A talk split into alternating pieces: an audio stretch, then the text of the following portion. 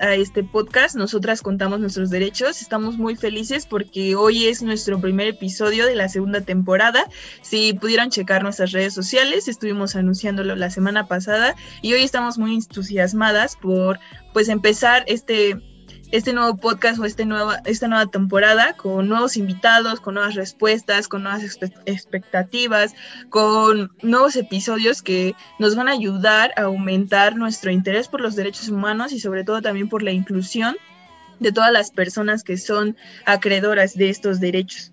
Eh, en esta ocasión, por ser el primer episodio de la segunda temporada, tenemos un tema súper importante que no solamente se va a mencionar hoy o que no solamente es relevante para este episodio, sino en sí es relevante para pues cualquier día de que lo- tú lo escuches. Y pues este episodio va a tratar sobre el autismo. Bueno, quisiera comentar un poco que el 2 de abril se conmemoró el Día Mundial de Concienciación sobre el Autismo y a la red de jóvenes y adolescentes ODENAP nos interesó mucho o nos interesa mucho conocer sobre este tema para poder promover los derechos de niñas, niñas, adolescentes y jóvenes que padecen de, de este trastorno. Para resolver nuestras dudas e inquietudes sobre este autismo, tuvimos la, bueno, tenemos la oportunidad de entrevistar a una persona que pues conoce mucho sobre este tema y sobre todo también va a ayudar a resolver todas estas dudas que todos y todas tenemos. Ella es Mariel Macías Reyes, es licenciada en psicología por la Benemérita Universidad Autónoma de Puebla, tiene una maestría en pedagogía por la UPAEP y actualmente es directora administrativa de Autismo Puebla AC. Entonces, bueno, creo que al final esto es algo muy padre, tener la presencia de, de ella puede hacer que, que entendamos muchas cosas. Entonces, pues bienvenida Mariel, esta es tu espacio y hoy vamos a poder escucharte y comprender aún más qué es lo que tienes que compartir. Muchas gracias, gracias a ustedes por la invitación. Es para mí un honor poder estar compartiendo con ustedes y bueno, pues, estaremos resolviendo todas sus dudas. Muchísimas gracias. Igualmente mencionar que no voy a estar sola en este podcast, sino que también están compañeras de la misma red de jóvenes adolescentes, Ria Odenap, Marta, Nay y Luz, que en este momento me van a apoyar a hacer pues algunas preguntas, ¿no? Este, este pequeño diálogo va a ser a base de preguntas, una tipo de entrevista. Entonces, bueno, es, es cuestión de resolver dudas y sobre todo pues también aprender más, ¿no? Porque creo que es lo que más necesitamos que, o sea, sobre este tema, ¿no? Aprender. Y entonces, bueno, le voy a dar la palabra a mi compañera Marta para que ella comience con las preguntas y pues ojalá les guste muchísimo y pongan muchísima atención y también se queden hasta el final de este podcast. Bueno, pues vamos a compartir preguntas que nos hicieron llegar los miembros de la red. Iremos descartando algunas por si la información se repite. Ok, Empezamos por conocer qué es el autismo. ok. El autismo es una alteración, bueno, eh, eh, el nombre, digamos, clínico es que es el trastorno del espectro autista. La palabra trastorno hace referencia a una alteración de origen neurobiológica, es decir, el cerebro de la persona que tiene autismo está alterado, está funcionando diferente. Y esta alteración, la palabra espectro va a hacer referencia a que se da en una variabilidad de, pues de características dependiendo de una persona a otra, ¿no? Espectro hace referencia justo a la gama de niveles, de posibilidades, de opciones que existen. Entonces, por eso se utiliza la palabra espectro para hacer referencia a que esta alteración neurológica se da de distinta forma en cada una de las personas. Y autista, que es digamos lo que define particularmente al trastorno, hace referencia a dos niveles o a dos áreas principales del desarrollo que son las que están alteradas, a la comunicación social y a la eh, inflexibilidad mental. Es decir, las personas que tienen esta alteración en su cerebro, nosotros lo vamos a ver reflejado en conductas alteradas en términos de cómo se relacionan con otras personas, cómo interactúan. Obviamente la interacción implica comunicación, implica relaciones, implica emociones, implica todo el proceso social que tienen los seres humanos, está alterado en las personas con autismo. Y por otro lado, también en la dimensión de la flexibilidad mental, que nosotros vemos conductualmente como los intereses restringidos, el apego a rutinas, eh, las conductas repetitivas, los movimientos estereotipados, ¿no? Como todas estas conductas que tienen que ver con no ser capaz de cambiar la forma en la que estamos acostumbrados a hacer ciertas cosas, ¿no? Eso es a lo que nosotros llamamos inflexibilidad mental. Y que en algunas ocasiones, sobre todo para términos clínicos, ya se ha involucrado también dentro de estas características que puede haber alguna alteración sensorial en el procesamiento sensorial de la información. Entonces, las personas que tienen autismo nacen con autismo, se empieza a ver conforme se va dando el desarrollo de la persona que hay alteración en estas dos áreas y es una condición de vida con la que se vivirá. ¿no? La persona puede desarrollar muchas habilidades alrededor de estas dos áreas, sin embargo, las dificultades estarán por toda la vida, por eso hablamos en muchísimas ocasiones ya sobre una condición de vida. Muchas gracias, Mariel. Y un poquito aunada a esta pregunta, ¿cuáles son las causas de esta condición de vida? ¿Por qué hay personas que nacen con autismo? Fíjate que en general yo creo que es la pregunta más difícil y quizás la que nunca vamos a poder responder. En general creo que eh, en la ciencia nada es unicausal, ¿no? Eh, estrictamente tampoco a la fecha en términos de investigación, sobre todo de la neurobiología del autismo, eh, hay muchas investigaciones en curso y aún hay algunas respuestas por darse. Estrictamente no se sabe, no se ha encontrado una causa directa. Las investigaciones apuntan hacia un factor genético, sí, mucho de lo que actualmente se está investigando se está tratando de relacionar con algún elemento genético, pero la verdad es que en algunos casos hay como un gen muy claro y en muchos otros casos hay, hay otras cosas, entonces parece ser que tiene que ver con una mezcla de genes, digámoslo así. De hecho, eh, sí, por ejemplo, hay un, 25% de los chicos con autismo tienen hermanos con autismo, que hablan ya de un factor genético. Hay muchos papás, por ejemplo, nosotros en la asociación tenemos muchos papás que pasaron desapercibidos toda la vida, pero que cuando tienen un hijo con autismo se dan cuenta de que ellos tuvieron las mismas características desde siempre, ¿no? O sea, sí está como este patrón genético, pero parece tener que ver con la combinación que se hace al final entre mamá y papá. Parece que no es una línea como muy directa. Esa es la, gran línea de investigación hasta hoy, la genética, pero no es la única. Se están asociando algunos otros factores como la edad de los padres, particularmente la edad del papá. Cuando son más grandes hay cierta probabilidad a que sea más común que aparezca el autismo. Eh, algunos eh, factores ambientales, pero que tampoco se han descubierto muy específicamente, ¿no? Eso es un poco la información que hay, insisto, no hay, en general en la ciencia no hay una única causa, pero esto es un poco lo que está apuntando las investigaciones. Sí, creo que todavía falta mucho que descubrir, ¿no? En esta, en esta área. Y un poquito en esta, no sé, en esta definición del espectro que es de niveles, ¿no? ¿Hay, ¿Existen ya determinados niveles de autismo? O sea, ¿hay una categoría? Estrictamente para términos de clínica y del diagnóstico, nosotros eh, sabemos que existen tres niveles, pero estos, estos tres niveles, bueno, en primer lugar son niveles que están asociados a la cantidad de apoyo que requiere la persona. En ocasiones anteriores, en general, en los modelos de discapacidad, solía hablarse de la severidad de la discapacidad.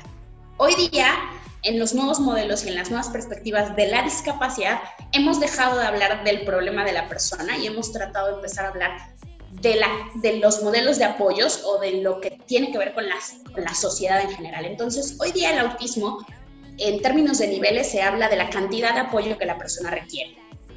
Estrictamente tenemos tres niveles, nivel 1, nivel 2 y nivel 3 apoyo mínimo, apoyo y apoyo sustancial.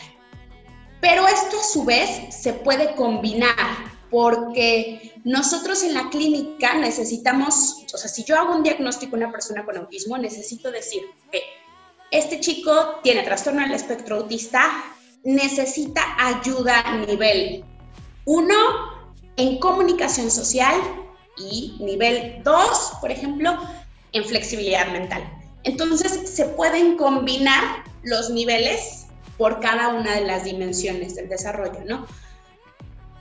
Esto es para la clínica, ¿no? O sea, para efectos del diagnóstico. Si te hablo desde, desde la intervención y sobre todo desde la persona, es imposible dimensionar, ¿no? Y a mí me gusta mucho explicar esta parte precisamente con el espectro del color azul. A nivel mundial se representa el autismo con el color azul.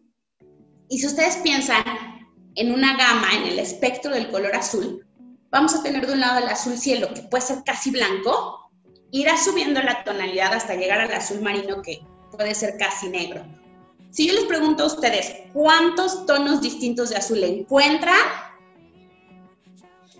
será imposible que los contemos, ¿no? Y eso pasa con el autismo. O sea, en la realidad, en la vida diaria, la realidad es que cada persona con autismo es completamente diferente, ¿no? Y que es imposible catalogar, ¿no? En tres niveles pues a la variedad al final humana, ¿no? O sea, porque sí, el autismo tiene sus, características, pero también al final somos humanos, todos somos distintos. Pero para la clínica hablamos de tres niveles. Muchas gracias, creo que también aborda y abre muchas ventanas del conocimiento a nosotras, ¿no? De estar viendo como a la persona y no en sí el diagnóstico. Sí, así es. Y un poquito también para conocer más ¿Cómo empieza este diagnóstico? ¿A qué edades un, niño o una niña, sus papás, sus cuidadores primarios, pueden percatarse que, que algo más requiere el niño? La verdad es que las primeras señales de alerta del autismo se pueden observar antes del primer año de edad, regularmente sobre los ocho meses pueden ser como señales muy tempranas, sin embargo al año de edad ya es como muy claro, hay cosas que se tendrían que haber consolidado en términos del desarrollo social y que un chico con autismo comienza a mostrar que no las tiene, ¿no? Habilidades básicas del desarrollo de la comunicación social. Eh, se pueden empezar a ver estas señales de alerta desde el primer año de vida. Se puede hacer un diagnóstico, un no es un diagnóstico oficial, sino una valoración para identificar el nivel de riesgo desde los 12 meses y el diagnóstico oficial se puede dar hasta los 30 meses. Porque por términos de desarrollo nosotros nos tenemos que esperar a ver a, que madure el, el, cerebro, que es sobre los dos años de edad, o sea, a los 30 meses ya podemos decir sin vuelta atrás que es un, que es un trastorno del espectro autista. Antes de esto, de los 12 a los 29, damos un nivel de riesgo. O sea, evaluamos a los chicos y les decimos a los papás que el nivel de riesgo de que presente autismo es bajo o muy alto.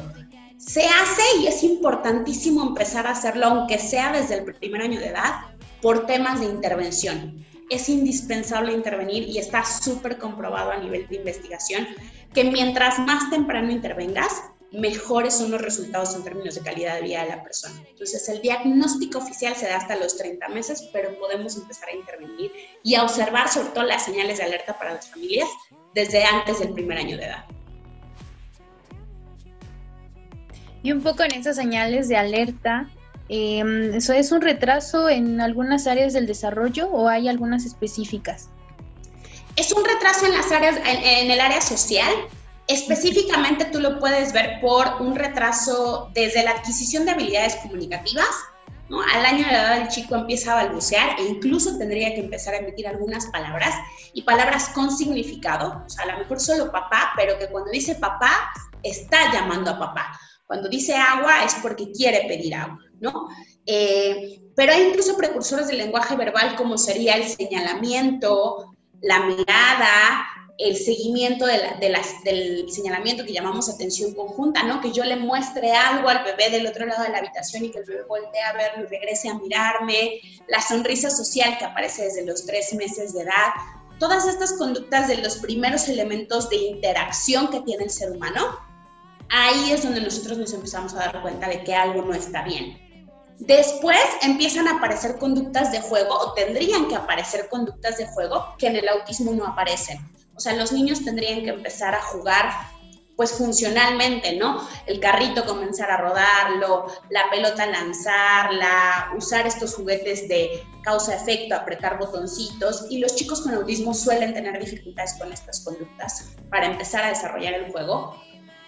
O tienen conductas muy repetitivas, ¿no? Y solamente les interesa un juguete o solamente utilizan un juguete de la misma manera o quieren ver la misma caricatura, la misma canción, la misma película una y otra y otra vez, ¿no? O sea, son como las primeras señales que nosotros observamos en los primeritos años de vida y que ya son un foco de alerta muy importante para buscar alguna atención porque podría estar asociado a un trastorno al espectro autista. No son características exclusivas del autismo, es decir, hay algunas otras alteraciones del desarrollo en las que también aparecen estas conductas, pero son las que están particularmente asociadas al TEA. Ok, muchas gracias. En esta cuestión, recordaba un poco que mencionabas que había papás que a lo mejor pasaron desapercibidos. ¿Y qué sucede con estas personas que a lo mejor nunca, nunca recibieron un tratamiento, un apoyo? Sí, la verdad es que pareciera que no, pero el tema del autismo, aún, aún hay muchas cosas que, que no se saben. La primera persona que habló de autismo y que registró casos fue Leo Kahn en 1943 sin embargo, apareció en los manuales clínicos hasta los años 70. Y yo te puedo hablar de mi propia experiencia personal. Hace 10 años que empecé en autismo, yo veía casos de chicos con autismo que hace 10 años, o sea, hace 20, aún estaban diagnosticados con esquizofrenia infantil. Y yo te puedo hablar del tiempo que llevamos en la asociación. Hace 6 años que empezamos, los chicos, la edad promedio en la que nos llegaban a diagnóstico era de 5 o 6 años. Hoy día, afortunadamente, ya nos están llegando los dos o antes de los dos años.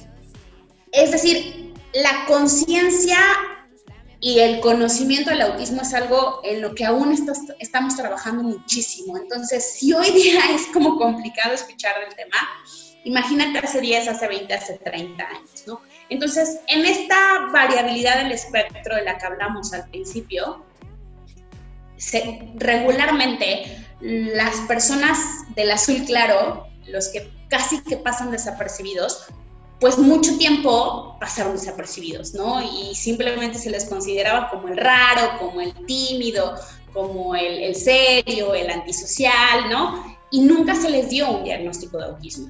O se diagnosticaban con ansiedad, con depresión, ¿no? Con alguna cosa distinta. Y obviamente esto en muchas ocasiones pues genera problemas en la propia personalidad, ¿no? Nosotros hemos tenido familias que cuando los papás escuchan esto dicen, claro, pues ahora entiendo por qué yo fui así, ¿no? A mí me hubiera gustado que me apoyaran en ese momento. Entonces, es algo que ocurre porque a nosotros nos sigue llegando adultos a diagnóstico, ¿no? Que ahora con tanta información que se está moviendo, ven series o ven una película o leen un artículo y dicen, yo soy así, y buscan ellos el apoyo pero bueno, pues al final sí, sí hay, pues este no saber exactamente qué es lo que nos pasa. Ellos, ellos a veces se reconocen como distintos, pero no se explican por qué. Entonces, bueno, siempre es importante tratar de, de tener un nombre de la razón y obviamente poder apoyar al respecto. Sí, muchas gracias. Creo que el poner este tema como la gama de colores del azul es muy simbólico y te va ayudando a entender le cedo la palabra a Luz. Así es. Ella va a continuar con unas preguntas. Muchas gracias, Marta. Mm, como, ¿qué tan difícil es vivir con este trastorno, con vivir con autismo? Fíjate, yo creo que esta es una pregunta interesante precisamente en la misma línea de lo que venimos platicando, ¿no? La discapacidad hoy en día estamos haciendo un ejercicio mundial por dejarla de ver como algo que es un problema de la persona. ¿no? Hace muchos años, y hace no tantos, porque hay muchas personas que siguen concibiéndolo como tal, es un problema de la persona, ¿no? O sea, tú tienes discapacidad y pues es que tú eres el discapacitado y tú eres quien no tiene la capacidad para, ¿no? Y entonces es para ti súper difícil vivir, etcétera. La verdad es que hoy en día se concibe la discapacidad como la mezcla entre las características específicas de la persona y las características específicas del entorno en el que esta persona se desenvuelve. Entonces, yo hago mención a esto porque creo que tu pregunta definitivamente me, me, me, va a obligar a decir que debe ser muy complicado vivir con un trastorno del espectro autista, no por el trastorno, sino por la sociedad. O sea, sí estoy convencida de que el, la interacción que tienen las personas con autismo es una interacción con una sociedad que no respeta las diferencias, con una sociedad que minimiza las diferencias o que excluye las diferencias.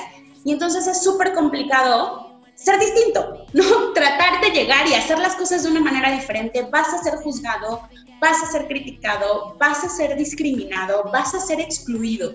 Y eso segurísimamente hace muy complicado vivir con un trastorno del espectro autista.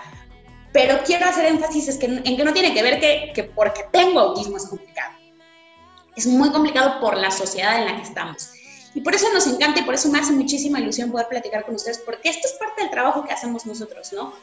No solo tengo que trabajar con la persona con autismo para que desarrolle habilidades sociales, tengo que trabajar con la sociedad en general y tratar de llegar a la sociedad a través de todos estos espacios increíbles y de esta gente que quiere aprender acerca del trastorno, porque cuando empezamos a hacer esta conciencia, seguramente será más fácil vivir con el trastorno, ¿no? Porque habrá muchísimo más respeto, tolerancia y empatía ahí fuera. Sí, entiendo totalmente. Igual las personas como secundarias a ellos, por ejemplo, los papás, los que trabajan con ellos, como que igual es, es algo grande lo que están haciendo. Ahora, mm, otra pregunta, ¿cómo son los cuidados y las actividades que se deben tener o hacer con las personas que tienen autismo? Pues yo no hablaría de cuidados estrictamente, hablaría de, de, apoyos, ¿no? Creo que la palabra correcta cuando, cuando tratamos en general a la discapacidad tendrá que ver con, con los apoyos que tenemos que brindar. Los apoyos tienen que darse en las dos líneas de las, de las áreas de las que hablamos, ¿no? Que son las alteraciones. Entonces, eh, las personas con autismo necesitan apoyo para poder relacionarse socialmente, para interactuar, para comprender las emociones, para manejar, para responder las emociones, para comunicarse verbal y no verbalmente, y necesitan apoyos para poder comprender el entorno en la estructura o en la desestructura en la que esté, necesitan apoyos para eh, poder seguir rutinas, seguir estructuras, seguir eh, estos espacios y en eso se centran las necesidades de las personas con autismo. Entonces, varían, como lo platicábamos, ¿no? En este espectro, habrá quienes necesiten un apoyo mucho más intenso, muchas más horas, mucho más especializado, ¿no? Un profesional que esté quizás acompañando el proceso y habrá quienes pues simplemente necesiten un apoyo mucho más intermitente o, o, a lo mejor no tan, tan, pues tan seguido, por decirlo de alguna manera, ¿no? Pero definitivamente se tiene que centrar en estas dos líneas, eh, pues para poder interactuar o desenvolverse en la vida como el resto. Ok, muchas gracias. Y siguiendo como esta línea de lo emocional, eh, ¿cómo ellos viven su vida en pareja? ¿Cómo se relacionan entre sí? La realidad es que definitivamente al hablar de un trastorno en el que la, la, interacción social es el central, el problema central, obviamente hablamos de que suele ser complicado, ¿no? E, e, es un reto para las personas con autismo en general la interacción, la relación social. Entonces, bueno, si las relaciones de pareja son complicadas para nosotros los neurotípicos, bueno, pues para ellos quiero pensar que un poco más, o quiero pensar que tal vez no, porque la realidad es que también hay algunos que son como muy concretos, como muy específicos, su lenguaje es tan claro, tan, tan literal, tan así es como lo necesito, así es como lo quiero, que si todos fuésemos capaces de entrar en esa misma línea, seguramente sería incluso mucho más fácil, ¿no? Pero la realidad es que obviamente tienen dificultades pues para relacionarse, lo que no significa nunca que no lo puedan hacer, ¿no? Eso no significa que no puedan establecer una relación, que no puedan casarse, que no puedan tener hijos, que no puedan tener una pareja, ¿no? Pero seguramente van a necesitar apoyos para poder hacerlo. Bueno, siguiendo esta línea de los apoyos, eh, ¿qué es lo que puedo hacer yo como persona para incluir a las personas con autismo? me parece una muy buena pregunta. Creo que todo tendría que empezar siempre, o sea, lo que están haciendo ahora ustedes mismas me parece que es extraordinario, ¿no? Este informarme, entender, conocer, por supuesto que es el primer paso. De ahí, brindar un trato igualitario, ¿no? O sea, dejar de pensar que porque tiene autismo tengo que hacerlo distinto, tengo que hablarle distinto, yo creo que no tenemos que marcar esas diferencias, ¿no? Acercarse a ellos como te acercarías a cualquier otra persona, apoyarles como apoyarías a cualquier otra persona. La realidad es que las necesidades de apoyo son muy específicas en cada uno de los casos, sin embargo, justa la inclusión social tiene que ver con, pues, con un trato igual, ¿no? Igual y, y diferente al mismo tiempo, es decir, tú no te relacionas igual con un niño de cuatro años que con un chico de 20, ¿no? O sea, entonces, solo hacer esos cambios de conducta, y eso es lo que llamamos equidad, ¿no? Como tratar particularmente dependiendo de las características, pero no haciéndolo a partir de la, de la concepción de la discapacidad, sino solamente de la concepción de que la persona con la que estás enfrente es distinta. Y listo, ¿no? Informarse, insisto, me parece un excelente paso para poder apoyar. Y de ahí pues querer apoyar creo que ya también es un elemento muy importante. Siguiendo esto, eh, ¿qué, ¿qué es lo que se tienen que hacer con los espacios para incluir a las personas con autismo?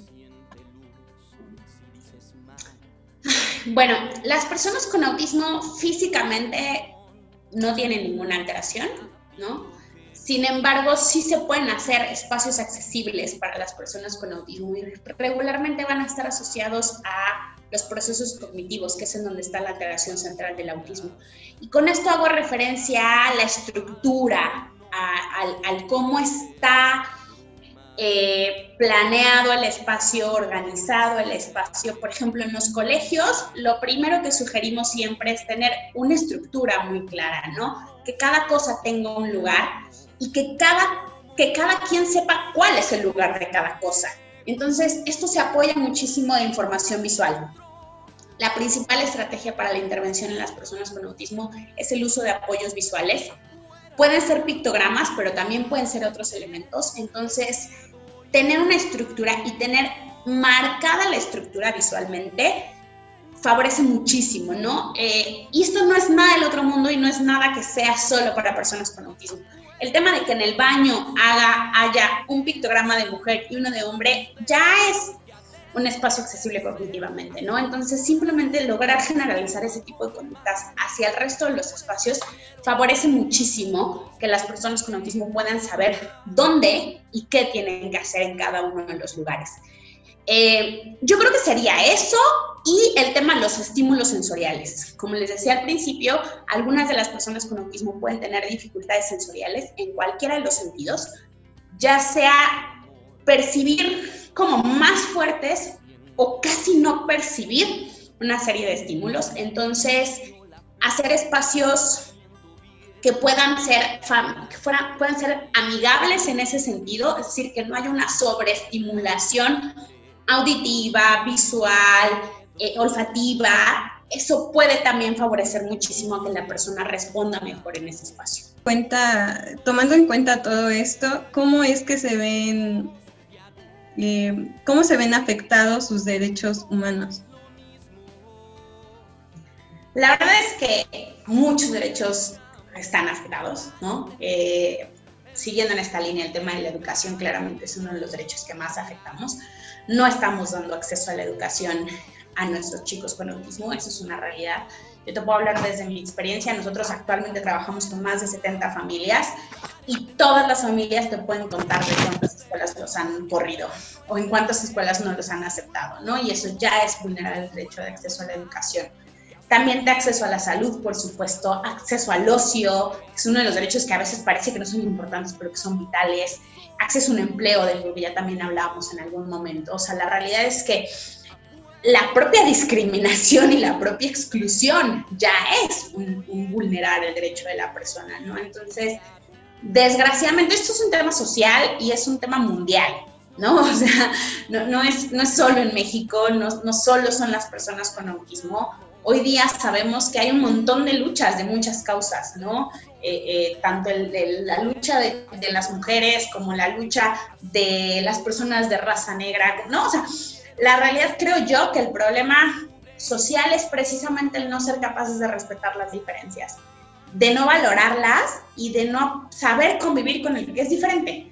Estamos muy acostumbrados a tener que ser todos iguales y cuando haces algo distinto, híjole, te ves mal, ¿no? Y eso ya es vulnerar derecho. O sea, e- eso de, verte ya como diferente, ya estás vulnerando el derecho de la persona, ¿no? Entonces, desgraciadamente sí. Desgraciadamente, en muchos casos están vulnerando los derechos de las personas con autismo. Eh, nosotros trabajamos un montón incluso por hacer que nuestros chicos conozcan sus derechos, ¿no? Porque eso es algo que a veces, eh, no sé, los colegios, por ejemplo, a veces tienen un poco esta actitud de decir, bueno, yo te lo acepto y te estoy haciendo un favor, ¿eh? Porque la mayoría de los colegios no te aceptan. Oye, no, no me estás haciendo ningún favor, es tu obligación, ¿no? Y es tu responsabilidad tener la capacidad de responder a estas necesidades específicas que tenga un alumno con autismo o con cualquier otra necesidad. Entonces, sí, desgraciadamente es algo en lo que todavía tenemos que trabajar muchísimo. Sí, de hecho, eh, bueno, estamos vulnerando sus derechos eh, educativos especialmente, como lo había mencionado, con el hecho de no aceptarlo, ¿no? Cuando realmente es un derecho y se tiene que llevar a cabo. Pero en muchas ocasiones, eh, pues Sí. por el hecho de no cumplir con ciertas características, pues se le excluye, ¿no? Bueno, eh, de mi parte sería, serían todas las preguntas. Le doy la palabra a mi compañera Luz. Muchas gracias. Eh, ¿Cómo es para ti trabajar con personas con autismo? Yo creo que para mí es, es, es lo mejor. O sea, tengo un amigo que trabaja con autismo y que dice que tiene el mejor trabajo del mundo. Y yo me tengo que robar su frase porque definitivamente yo también tengo el mejor trabajo del mundo, ¿no? Yo hace 10 años conocí a una persona con autismo, viví con ella y a, a partir de eso dije, mi vida tiene que ser acá. O sea, no hay otra cosa que tenga que hacer. Me atrapó y, y creo que es algo que definitivamente amo, me apasiona muchísimo poder convivir con ellos y aprender a ver la vida desde una manera distinta. Yo tengo que decir que estrictamente yo soy quien les enseña, pero la realidad es que ellos me enseñan muchísimas más cosas a mí. Yo he aprendido muchísimo y mucho de mi forma de ser particular ahora tiene que ver con, con, lo que ellos me han enseñado. Entonces, para mí es lo mejor que me pudo haber pasado en la vida, haber podido conocer a esta niña hace 10 años y decidir dedicarme a esto definitivamente es algo que me apasiona para mí convivir con ellos es siempre una oportunidad de poder ver las cosas desde una perspectiva distinta, de poder valorar las cosas desde una perspectiva distinta y poder además trabajar por mejorar la calidad de vida de los chicos y de las familias con autismo, me parece definitivamente que tengo el mejor trabajo del mundo. Sí, es, siento que es como algo que no puedes describir y sentir como emociones y vivir todo lo que ellos van viviendo día tras día y pues tú poder apoyarlos, ¿no? Y darles todo de ti para que pues estén mucho mejor igual socialmente. Muchísimas gracias Mariel por toda esta información. Creo que hoy aprendimos bastante sobre qué es este trastorno que muchas veces creemos conocer, como decíamos al principio, pero que nos falta muchísima información todavía sé que surgieron muchísimas más dudas durante todo ese transcurso del episodio, pero sé que también es como una espinita que nos dejas tú para, pues también por nuestra propia cuenta, seguir aprendiendo y seguir adentrándonos en estos temas que no son delicados, sino que también se tienen que, que tener en cuenta, tomar en cuenta y aprender aún más de ellos. Gracias también a mis compañeras Marta, Luz y Nay por ayudarme con estas preguntas hacia Mariel. Creo que hoy nos quedamos con muchas enseñanzas y sobre todo creo que el día de mañana podemos llevarlas a la práctica. También nos puede ayudar muchísimo a que el día de mañana si nos relacionamos con alguna persona que padezca este trastorno va a ser un poco más fácil acercarnos a ella, convivir con ella, sin obviamente vulnerar sus derechos como ya lo mencionábamos. Esta pequeña entrevista también la podemos encontrar en nuestra revista virtual Nuestros Derechos, Nuestra Voz. La podemos encontrar en la página oficial de RIA Puebla. La, está como www.riapuebla.org y ahí luego, luego te aparece la tercera edición de la revista. Igualmente si quisieran leer las ediciones anteriores, pueden hacerlo. Cada 15 días se sube una nueva edición de esta revista con igualmente nuevos y diferentes temas. Ya por último, no sé, Mariel, si quisieras decir algún último comentario, alguna última información.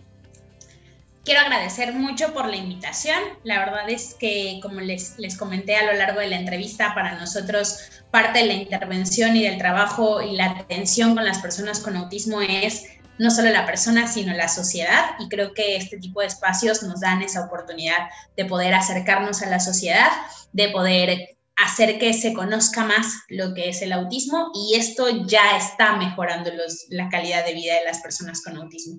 Entonces, agradecerles muchísimo la invitación, eh, que compartan con muchas más personas eh, estas respuestas, estas inquietudes que no solo son de ustedes, estoy segura de que muchos más allá afuera también tienen las mismas dudas.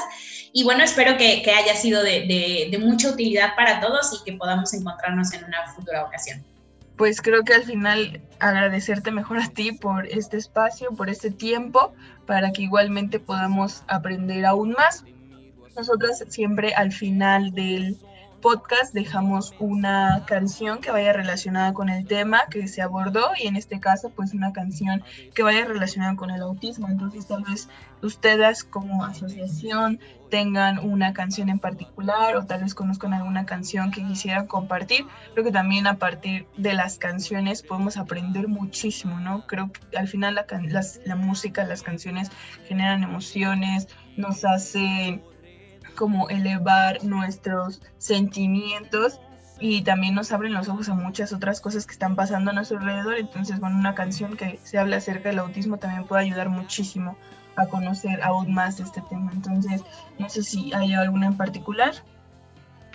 Así es, pues me, me, da mucho gusto poder compartir con ustedes la canción que se llama Azul Corazón. Es una canción eh, escrita, tanto música como la letra, por Aldo Bregón. Aldo Obregón es un cantautor poblano, es un chico con muchísimo talento, es un gran artista a quien yo me acerqué contándole un poco lo que nosotros hacíamos y buscando una forma distinta de hacer llegar el autismo a otras personas, ¿no? El arte creo que es una buena forma de expresarnos y a través de esta canción Aldo logró plasmar muchas características de lo que se vive cuando se vive con autismo, siempre sobre todo resaltando que somos, somos diferentes quizás un poco en los comportamientos, pero que dentro somos exactamente iguales porque todos somos personas.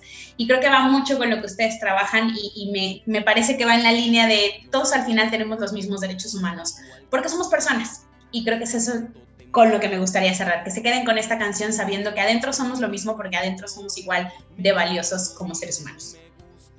Muchísimas gracias, Mariel. Creo que, bueno, eso es muy importante y bueno, ya la escucharán ya al final de este podcast.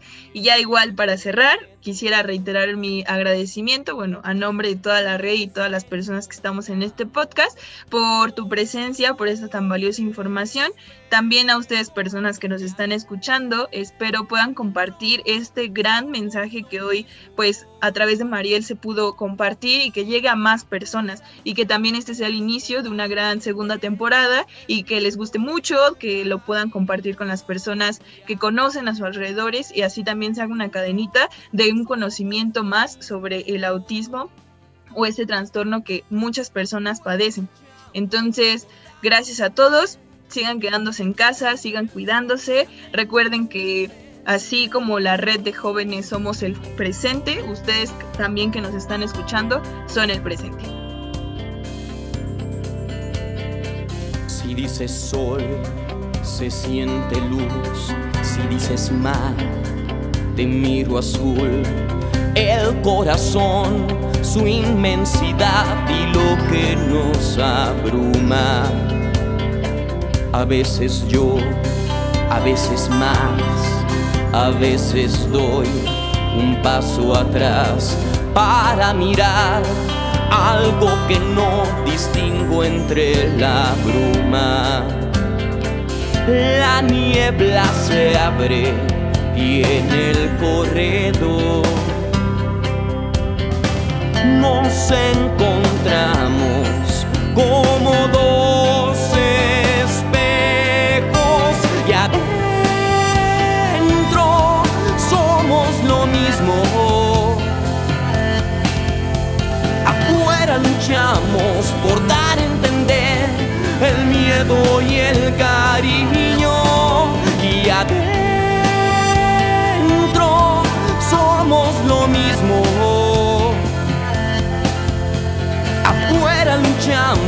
Por dar a entender que adentro está el sol, que adentro está el ser, azul corazón, azul como el mar, que azul es el cielo y a todos nos cubre igual.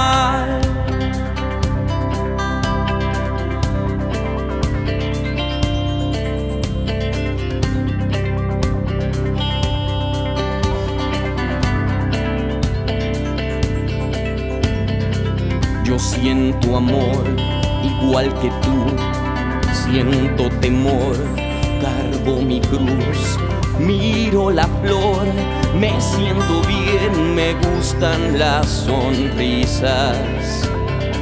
La niebla se abre y en el corredor nos encontramos como